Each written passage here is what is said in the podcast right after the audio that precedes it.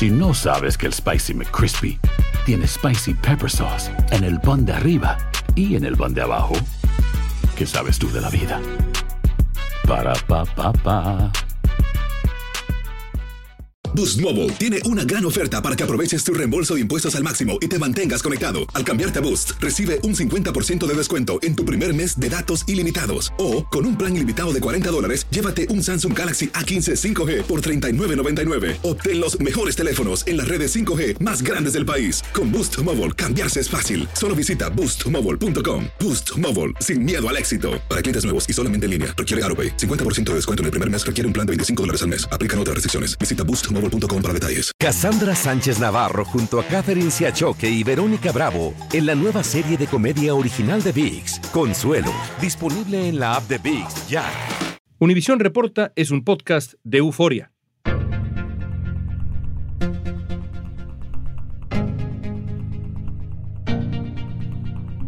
La representante republicana de la Florida, María Elvira Salazar, busca llevar a cabo una reforma migratoria y es una de las figuras que estarán en la boleta electoral este 8 de noviembre.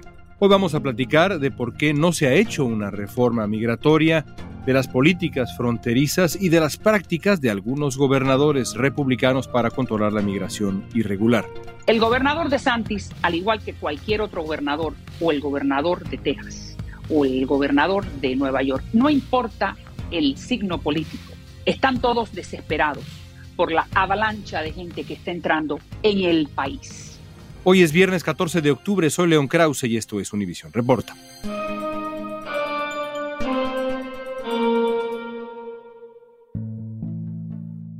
María Elvira Salazar es representante republicana y candidata a la reelección por el Distrito 27 de Florida. También forma parte de las comisiones de Asuntos Exteriores y de la pequeña empresa de la Cámara de Representantes en Washington. Antes de comenzar su carrera política, Salazar fue periodista y cubrió acontecimientos como la Guerra del Golfo, el conflicto armado en El Salvador y las consecuencias de la Revolución cubana. María Elvira, quisiera yo empezar con usted, empezar hablando de América Latina. Apenas hace unos días vimos una nueva ronda de protestas en Cuba. Algunas voces sugieren que estamos cerca, quizá, del final de la dictadura. Yo le preguntaría, ¿qué se necesita para esa caída final, para ese cambio definitivo en Cuba? Hay una cosa que se necesita y es conectividad.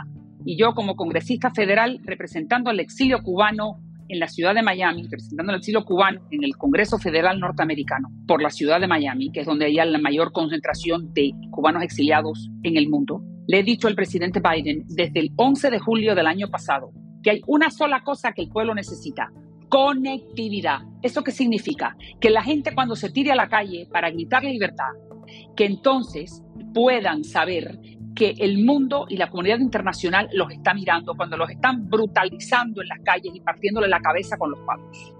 ¿Y eso cómo se logra? Cuando el régimen apaga el Internet a través de TETSA, entonces la comunidad internacional y los Estados Unidos le dan esa conectividad para que el cubano pueda seguir enviando esos videos y pueda seguir comunicándose de punto A a punto B. Porque a través del Internet, a través de Facebook, fue como comenzó aquel brote espontáneo el 11 de julio. Pero el régimen malvado, castrista, que sabe muy bien cómo reprimir, hizo y apagó la conectividad. Se lo he dicho a Biden muchas veces. Lo he dicho en el departamento le ha dicho él? que no, no, que no se puede, que es muy difícil, que no, que no sé qué mentiras. Todo es falta de voluntad política falta de voluntad política para ayudar al pueblo cubano. No es que estamos apoyando a un partido ni al otro, estamos apoyando al pueblo cubano que lo que quiere es quitarse la bota. Lo que pasa es que alrededor del presidente Biden hay gente que están muy apegadas, que son muy amigas, que quieren mucho a los castristas, a los castristas, a Venezuela, a Ortega, y no le han permitido al presidente tomar esa decisión. Porque ahí están. ¿Cómo quién? Ahí está como quién? National Security Advisor for Latin America. Consejo de Seguridad Nacional, asesor para la América Latina. Se llama Juan González. Juan González le ha dicho el presidente, lo ha asesorado de una manera muy nefasta en muchos temas cuando se trata de la América Latina específicamente en Cuba, porque sabemos que la tecnología está ahí. ¿Por qué yo lo sé? Porque yo, como congresista federal, he ido a hablar con los CEOs de las compañías que tienen la tecnología. Y la última grito, eh, se lo he hecho a Elon Musk que le he pedido que de la misma manera que ayudó a Irán, que de la misma manera que ha ayudado al África y que ahora donó unos transponders o unos receivers, ahora durante el tiempo del huracán, para comunicarse con aquella gente que se quedó varada durante el huracán aquí en la Florida, que esa misma tecnología se la dé a los cubanos, que yo sé que si los cubanos, que ya lo han perdido todo, porque no perdieron la comida, la medicina, la ropa, la electricidad, el agua, ahora perdieron el miedo. Y si nosotros los ayudamos a que lo sigan perdiendo, usted tiene un millón de cubanos en el malecón.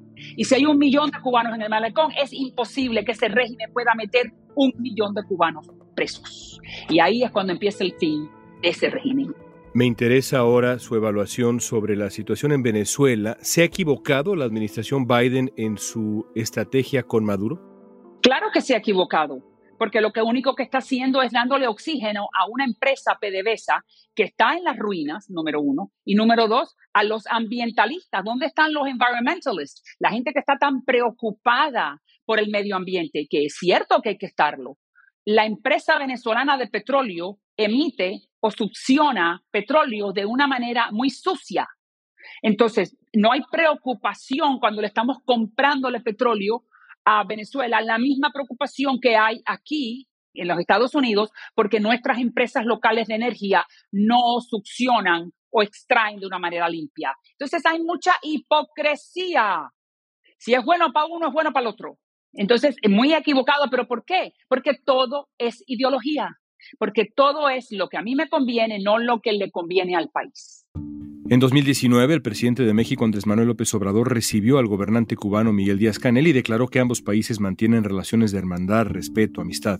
Andrés Manuel López Obrador habló muy bien de Díaz Canel, dijo que para él es una buena persona y un buen presidente. Este año, López Obrador fue recibido por Díaz Canel en La Habana para discutir la continuidad de la cooperación que mantienen en materia de salud, entre otras cosas.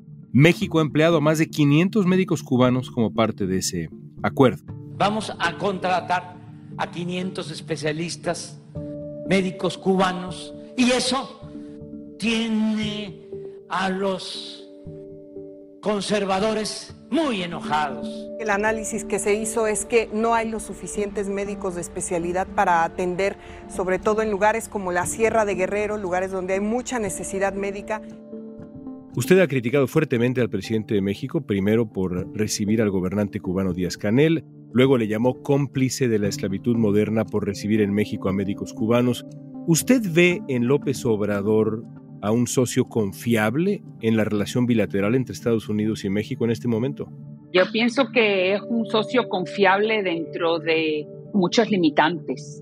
AMLO yo creo que no representa al mexicano común y corriente que lo que quiere es vivir en paz, que el gobierno lo machuque, que el gobierno le dé oportunidades, que le permita quedarse en su país y no tener que cruzar la frontera y ser aquí una persona invisible. El mexicano promedio quiere lo mismo que cualquier otro pueblo en la América Latina, que la clase política lo respete, que lo ayude, que el sistema esté para él y que lo dejen vivir en paz y que le den la oportunidad de ir a una buena escuela, aprender a hacer algo y que después se pueda ganar la vida decentemente. Entonces, AMLO sabemos que no representa eso. Y AMLO se ha aliado del lado de Díaz Canel, que le dio el recibimiento en México, como ningún otro presidente en la historia de su país le dio, ni siquiera Fidel Castro, porque sabían muy bien en lo sátrapa y sabían muy bien lo opresor que era ese régimen. Entonces, AMLO significa que entonces es un poco ignorante porque él no sabe lo que Díaz Canel representa, que es un títere de una de las dictaduras más nefastas y más crueles que ha visto la América española desde la llegada de Cristóbal Colón. López Obrador dice que Cuba es un ejemplo de resistencia. ¿De resistencia de qué? De resistencia del bienestar del ciudadano común y corriente, de resistencia de los derechos humanos. Entonces, si su presidente dice eso, no hay mucho más que hablar, porque la evidencia empírica en contra del régimen castrista es aplastante. Punto. Llevamos 62 años de una historia donde no hay mucho más que hablar y donde sabemos bien que la última gran asignatura pendiente en el hemisferio occidental es Cuba. Y ya le está llegando su hora.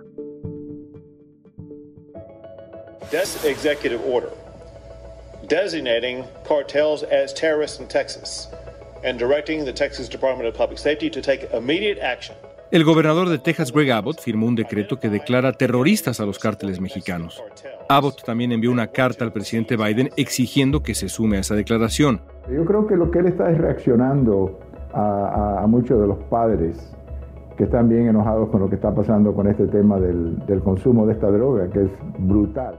Creer que la única manera como estas drogas entran es a través de la frontera del sur, a través del Río Grande, es ingenuo. En el último año, casi 109 mil personas murieron por sobredosis de fentanilo. Es una cifra récord según los CDC. Un informe de la DEA indicó que los cárteles mexicanos son los principales responsables del contrabando de esa droga mortal a Estados Unidos.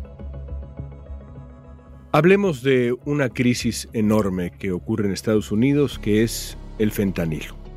¿Usted cree que los cárteles mexicanos deberían ser designados organizaciones terroristas de manera formal? ¿Serviría de algo una medida así?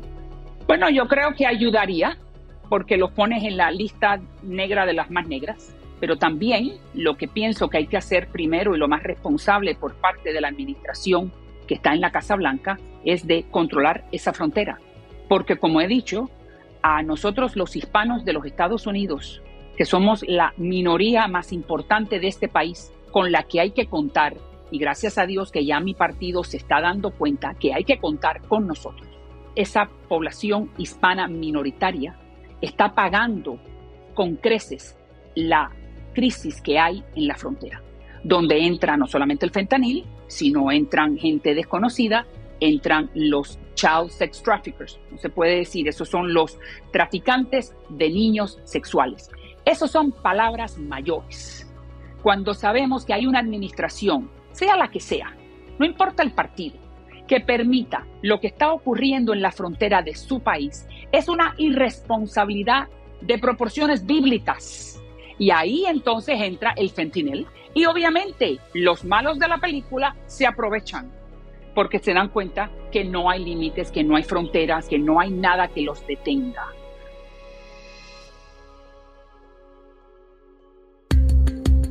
Al regreso platicaremos con María Elvira Salazar sobre si es posible evitar el tráfico de armas de Estados Unidos a México.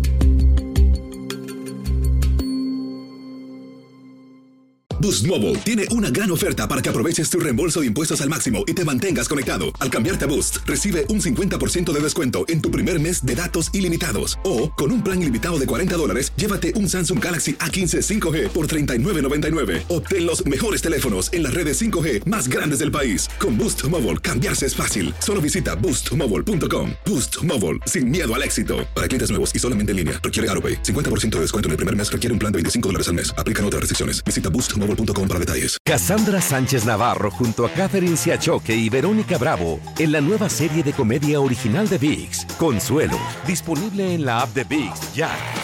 The new Super Beats Heart Chews Advanced is now supercharged with CoQ10. Support your healthy CoQ10 levels and blood pressure with two chews a day.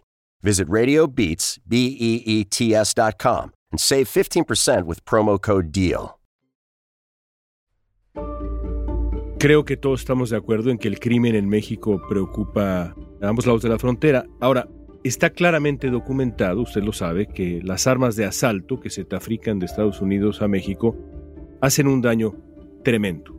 Nada ayudaría más a México, me lo dijo alguna vez el canciller mexicano, que restringir severamente la posibilidad de comprar y tener armas de guerra en Estados Unidos. María Elvira, ¿por qué es tan difícil restringir de verdad la venta de esas armas. Y por cierto, estoy pensando en un rifle como el Barrett 50, que los cárteles usan para derribar helicópteros. No una Glock, una pistola para proteger la casa, un Barrett 50. ¿Por qué es tan difícil restringir la venta de esas armas que están nutriendo a los cárteles en México? Pero mire, usted me acaba de dar una idea muy interesante. Si en la frontera norteamericana con México verdaderamente hubiera la voluntad política por parte de Washington de restringir esa frontera, yo le aseguro que no sale ninguna arma de los Estados Unidos al territorio mexicano. Eso es lo primero que hay que hacer. También sé que en Arizona y en los estados fronterizos hay muchos gun shops porque el sector privado se aprovecha de eso que usted me está diciendo. Pero aquí todo empieza con el gobierno federal y empieza con el Ejecutivo, que es controlar esos 2.000 millas entre un país y el otro. Y sin duda ayudar a los agentes del orden de México en todo sentido. Pero María Elvira, el control de armas, y usted lo sabe porque ha estado ahí ya un buen tiempo, pasa por el legislativo, no pasa por el ejecutivo nada más. ¿Por qué hay tanta resistencia en el legislativo para un mayor control de armas cuando es algo que está claramente documentado? Los números no mienten, no hay otros datos, como dice López Obrador en México. Los datos están ahí, esas armas hacen daño. Aquí y allá están nutriendo a los cárteles. ¿Qué se tiene que hacer para detener la venta de armas de guerra en este país? es el control férreo de la frontera y no permitir que nada pase a México que no sea documentado y que no esté dentro de la ley y del orden. Porque que usted me dice que esto cae en manos de nacionales mexicanos, eso va en completamente en contra de la ley, va en contra de los background checks. Estamos hablando de delincuentes vendiéndoles a delincuentes. Por eso yo soy creyente que hay que tener un background check, donde cada transacción que se hace en un arma de fuego tiene que estar documentada. Continúan llegando los autobuses procedentes de Texas aquí a la capital, autobuses con inmigrantes. Como protesta a las políticas migratorias de Joe Biden, el gobernador Abbott de Texas comenzó a enviar autobuses llenos de migrantes desde Texas a destinos como Washington, D.C. o Nueva York. Es muy lamentable que el gobernador Abbott en Texas esté utilizando los migrantes, a las personas que vienen a pedir apoyo y asilo, como parte de su bandera política. En septiembre, el gobernador de Florida, Ron DeSantis, se sumó a su peculiar manera a esta iniciativa y envió a unos 50 migrantes en avión hasta Martha's Vineyard, una lujosa isla en Massachusetts. Esta acción le valió una demanda colectiva por violar los derechos de los migrantes lo que la demanda plantea es un patrón de engaño. Esto es exactamente lo que estamos buscando, que esta práctica cese y por supuesto que se resarzan los derechos de las personas afectadas. Hablemos de migración. María Elvira, ¿usted está de acuerdo en acciones como lo que ha hecho el gobernador de Santis enviando a migrantes, muchos de ellos venezolanos escapando de ese régimen que hasta hace unos minutos, justamente ahora, usted señalaba de manera tan crítica al estado de Massachusetts de esa manera, con lo que aparentemente fueron promesas falsas en lo que parece ser un acto político. ¿Usted está de acuerdo con eso? El gobernador de Santis, al igual que cualquier otro gobernador, o el gobernador de Texas, o el gobernador de Nueva York, no importa el signo político, están todos desesperados por la avalancha de gente que está entrando en el país, independientemente del Estado. Usted me está hablando de la acción de un gobernador y yo soy la primera que pienso que todo el mundo tiene que ser tratado con dignidad. Pero es que lo que hay que pensar es la agresión que ha cometido el Ejecutivo a todo el resto de la nación, incluyendo al gobernador de Santis, incluyendo al gobernador de Texas. Entonces, esto no es, vamos a concentrarnos en lo que hace un gobernador de un estado donde agarró a un grupo de gente e hizo, ese no es para mí el enfoque. El enfoque es cómo es posible que la administración de Biden está permitiendo que millones de personas entren al país, no importa a dónde vayan, sin un permiso de trabajo, sin decirle a dónde van a ir, sin ver cómo van a darle de comer a los hijos. Yo aquí en mi distrito tengo un grupo que se llama Hermanos de la Calle, que tienen a 100 migrantes, personas que son venezolanos, colombianos, da lo mismo, que llegaron y están como que, bueno, ¿y a dónde voy? Contentos de estar aquí, pero sin un permiso de trabajo. Entonces, esto es un problema monumental creado por el Ejecutivo. Así que cuando usted me pregunta de un solo momento, claro, todo el mundo hay que tratarlo bien, pero la realidad es que... No fue cualquier momento, ¿no? Bueno, pero entonces cuando... Ir a Texas con promesas falsas, llevarlos a Massachusetts, no fue cualquier momento, fue noticia por algo, usted fue periodista. Lo comprendo, lo que pasa es que, y ahí es donde nosotros divergimos, es que la concentración es en las acciones de DeSantis. Pero entonces vamos a hacer las acciones de Abbott, del gobernador de Texas, y las acciones de... Bueno, es que usted es congresista de la Florida, por eso le pregunto a usted. Si fuera Mayra Flores, le preguntaría de Abbott. Pero claro, pero es que estamos hablando de un problema a nivel federal y a nivel nacional, porque todos los estados son estados de la frontera en este momento. No le estoy diciendo que hay 100 personas que yo conozco porque hay un grupo de samaritanos que están en mi distrito, en Key que están ayudando. Entonces, estamos hablando de 2 millones de personas que han entrado en los últimos 18 meses. Número récord, por cierto.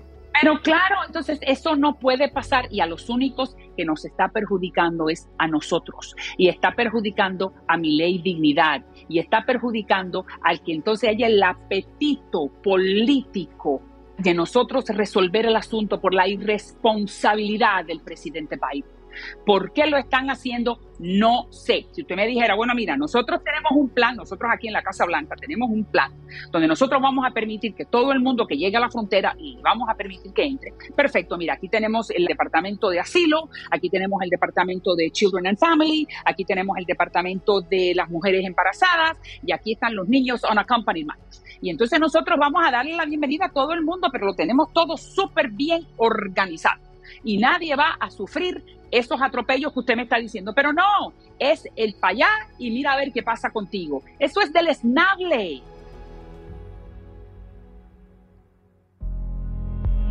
La representante republicana de Miami, María Elvira Salazar, presenta un proyecto de ley llamado Dignity Act o Plan Dignidad.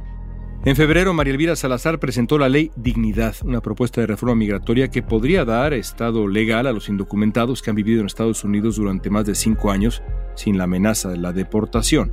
Lo que se está planteando en el proyecto eventualmente beneficiaría a los inmigrantes indocumentados que llegaron a los Estados Unidos antes del 2017. Hablemos de la ley Dignidad, su plan de reforma migratoria. Fue bien recibido hasta por la Casa Blanca. Pero yo quiero preguntarle con toda. No, no, no, no, no, no, ¿cómo que por la Casa Blanca? Tengo una declaración. Tengo una declaración de, ah, la, de la vocera, ahora si me equivoco, usted me lo dice, que declaró que la Casa Blanca estaba dispuesta a dialogar con quien pusiera un plan en la mesa. Bla, bla, bla. Mentira. No hay colaboración. Los demócratas no quieren los demócratas hablar conmigo sobre dignidad. Te lo voy a repetir. Los demócratas no quieren hablar sobre dignidad. ¿Por qué? Porque no les conviene. ¿Por qué? Porque los demócratas usan a los hispanos mm. como si fueran rehenes, como si fueran pawns. ¿Cómo se dice? Son fichas de ajedrez. Peones. En un juego. Peones. Y ahí está la evidencia empírica que lo demuestra.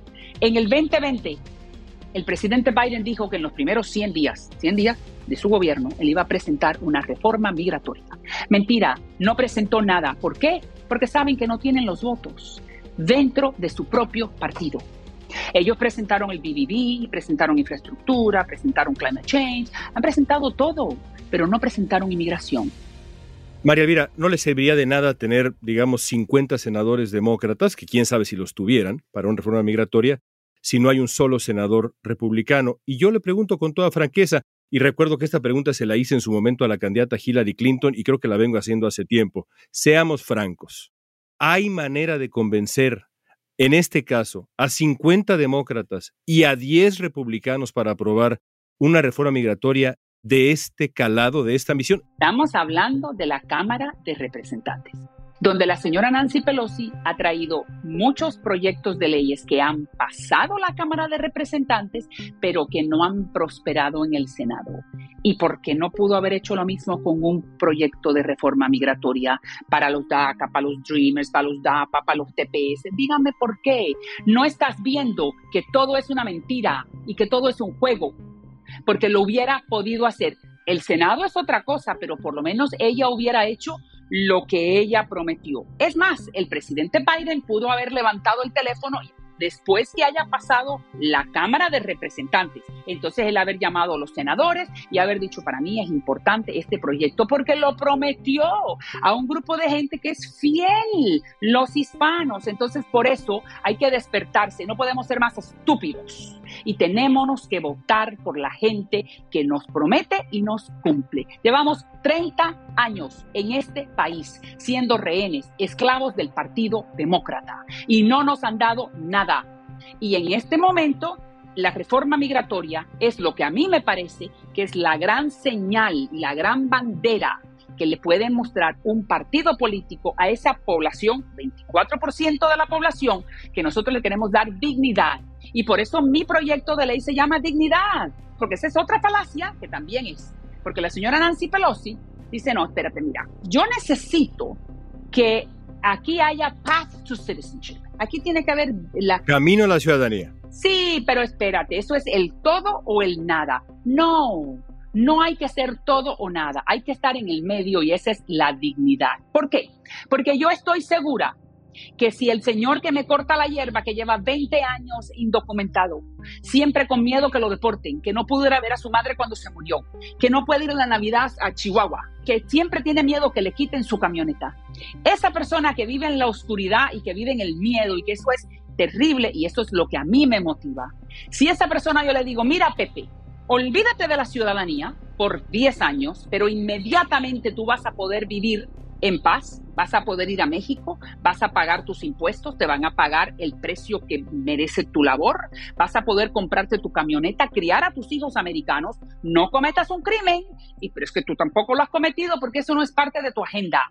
Entonces, ese me va a decir, está muy bien, dignidad ahora y en 10 años, entonces, si tú quieres, entonces tienes el camino para la ciudadanía. Y si tú verdaderamente quieres ser gringo, porque en realidad quieres ser gringo, pues entonces empiezas el camino de la redención. Y la redención son entonces, aprendes inglés y pagas no sé qué y haces trabajo de no sé cuánto, pero tú sigues en dignidad, viviendo como una persona digna, y entonces te pones al final de la cola, ya sea en México o si es en Honduras, da lo mismo. Pero tú vives en dignidad. Y entonces tú, Pepe Pérez, vas a determinar si tú verdaderamente quieres el path to citizenship o no. No porque la señora Nancy Pelosi o Schumer o todos estos señores lo único que quieren es utilizarnos para entonces decir, ven, vamos ahora, montate aquí en la camioneta para llevarte para que votes por mí. Entonces, votamos por ellos y a la misma vez no nos dan nada. En un ejercicio de autocrítica, el Partido Republicano también le ha quedado a deber a ese cúmulo de comunidades en materia migratoria. ¿También podemos decir nos han quedado a deber los republicanos? Le voy a decir por qué no y ahora es cuando empieza la cuenta. Porque los republicanos han estado dormidos. Porque los republicanos ignorantemente siempre han pensado que los hispanos no los quieren. Y los hispanos han pensado que los republicanos no los quieren. Es así como cuando yo me quiero casar con el vecino, pero el vecino no me mira y entonces si yo no lo miro a él, él no me mira a mí, yo no lo miro a él, entonces por eso no somos novios. Entonces borrón y cuenta nueva, todo lo que pasó antes no lo contamos. Of course, borrón y cuenta nueva. Y yo estoy aquí para asegurarme que mi partido me oiga, porque ya yo he tenido en estos 18 meses que yo he estado con ellos, mi partido sabe muy bien que María is for immigration. María is for dignity. María only speaks dignity. And that is all I do. Eso es lo único que hago, porque para eso estoy ahí. Porque si no, estuviera haciendo lo que estás haciendo tú, que es el periodismo que tanto me gustaba. Pero creo que es mi deber, porque Dios me así me lo dijo. A ver si puedo.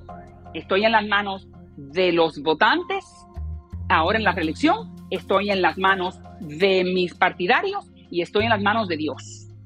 Que pueda la ley dignidad agarrar fuerza y darle esa dignidad que merecen esa gente, porque cuánta gente tú no conoces y conozco yo y toda la gente que nos está mirando o nos está oyendo, de cuánta gente buena, millones y millones y millones, no tanto en la Florida, pero sí en la costa oeste, que viven con miedo, con úlceras, con ansiedad, que no pueden ir a ver a la madre, que la madre se murió, que no ven a los hijos, que dejan a los hijos, que están ahí limpiando los inodoros o recogiendo los jalapeños o recogiendo los berries o metidos en los slaughterhouses con aquel frío porque tienen que cortar las vacas y los por favor, ¿quién quiere hacer eso? Si esa gente no estuviera haciendo eso, en este país no tuviéramos comida el viernes que viene.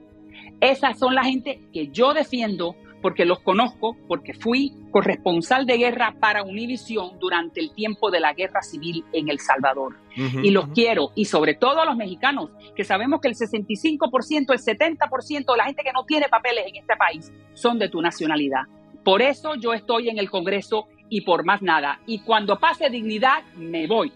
Solo el presupuesto de ICE y la autoridad fronteriza es de 26 mil millones de dólares. En cambio, la oficina que se encarga del sistema de cortes migratorias recibe 1.3 billones. ¿Cree usted que para solucionar ese atasco tan grave y que está afectando todo el proceso de asilo y demás, se necesitaría más dinero?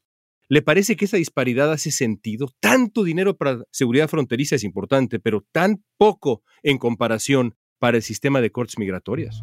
Pero no estás viendo de que el sistema entero está colapsado y que dignidad se encarga de todo esto. Primero cerremos la frontera para que el Sentinel y los child sex traffickers, para que no entre más nadie ilegalmente.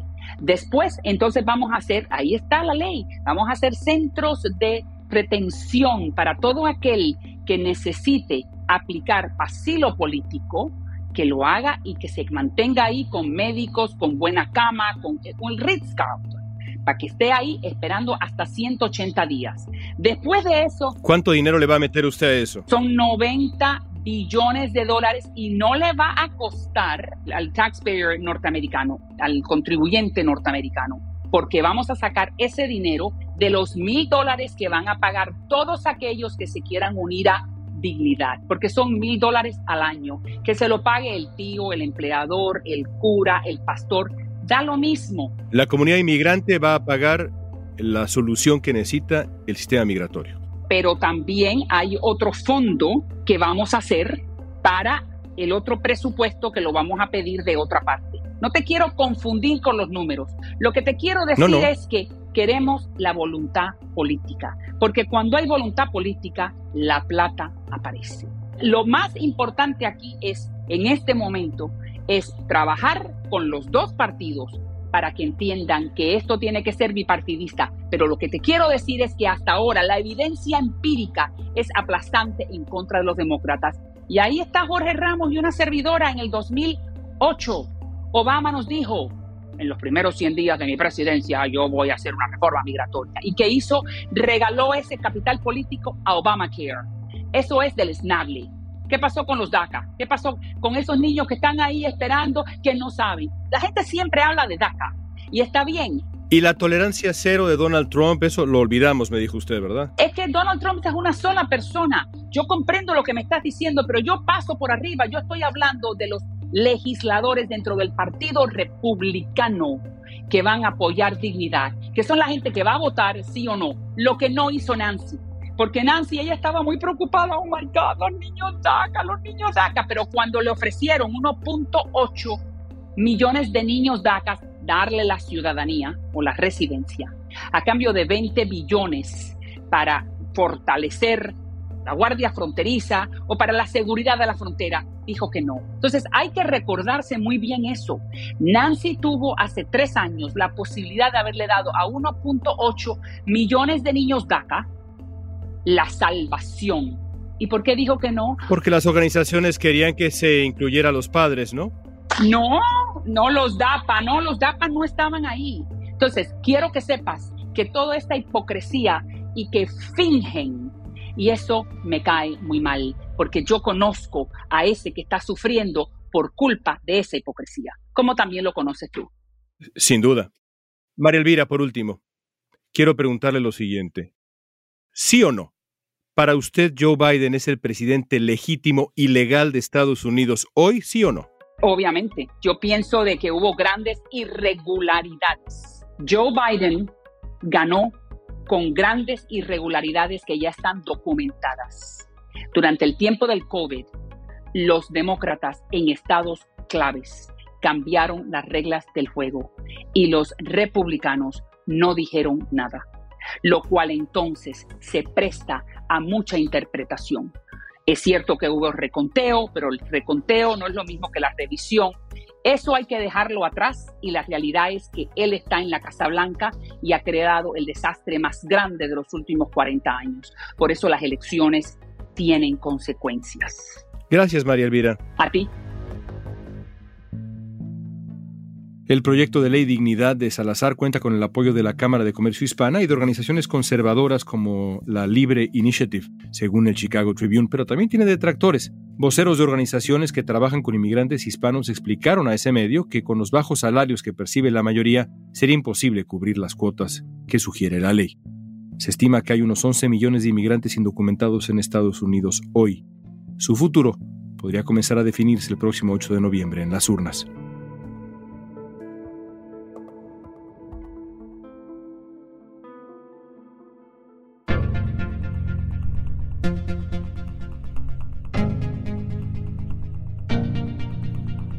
Esta pregunta es para ti. Si vivieras en el distrito que representa Salazar, ¿votarías por ella en la elección del 8 de noviembre? Usa la etiqueta Univisión Reporta en redes sociales y danos tu opinión en Facebook, Instagram, Twitter o TikTok. Escuchaste Univisión Reporta. Si te gustó este episodio, síguenos, compártelo con otros. En la producción ejecutiva, Olivia Liendo. Producción general, Isaac Martínez. Producción de contenidos, Mili Supan. Asistencia de producción, Francesca Puche y Jessica Tobar. Booking, Soía González. Música original de Carlos Jorge García, Luis Daniel González y Jorge González. Soy León Krause. Gracias por escuchar Univisión Reporta.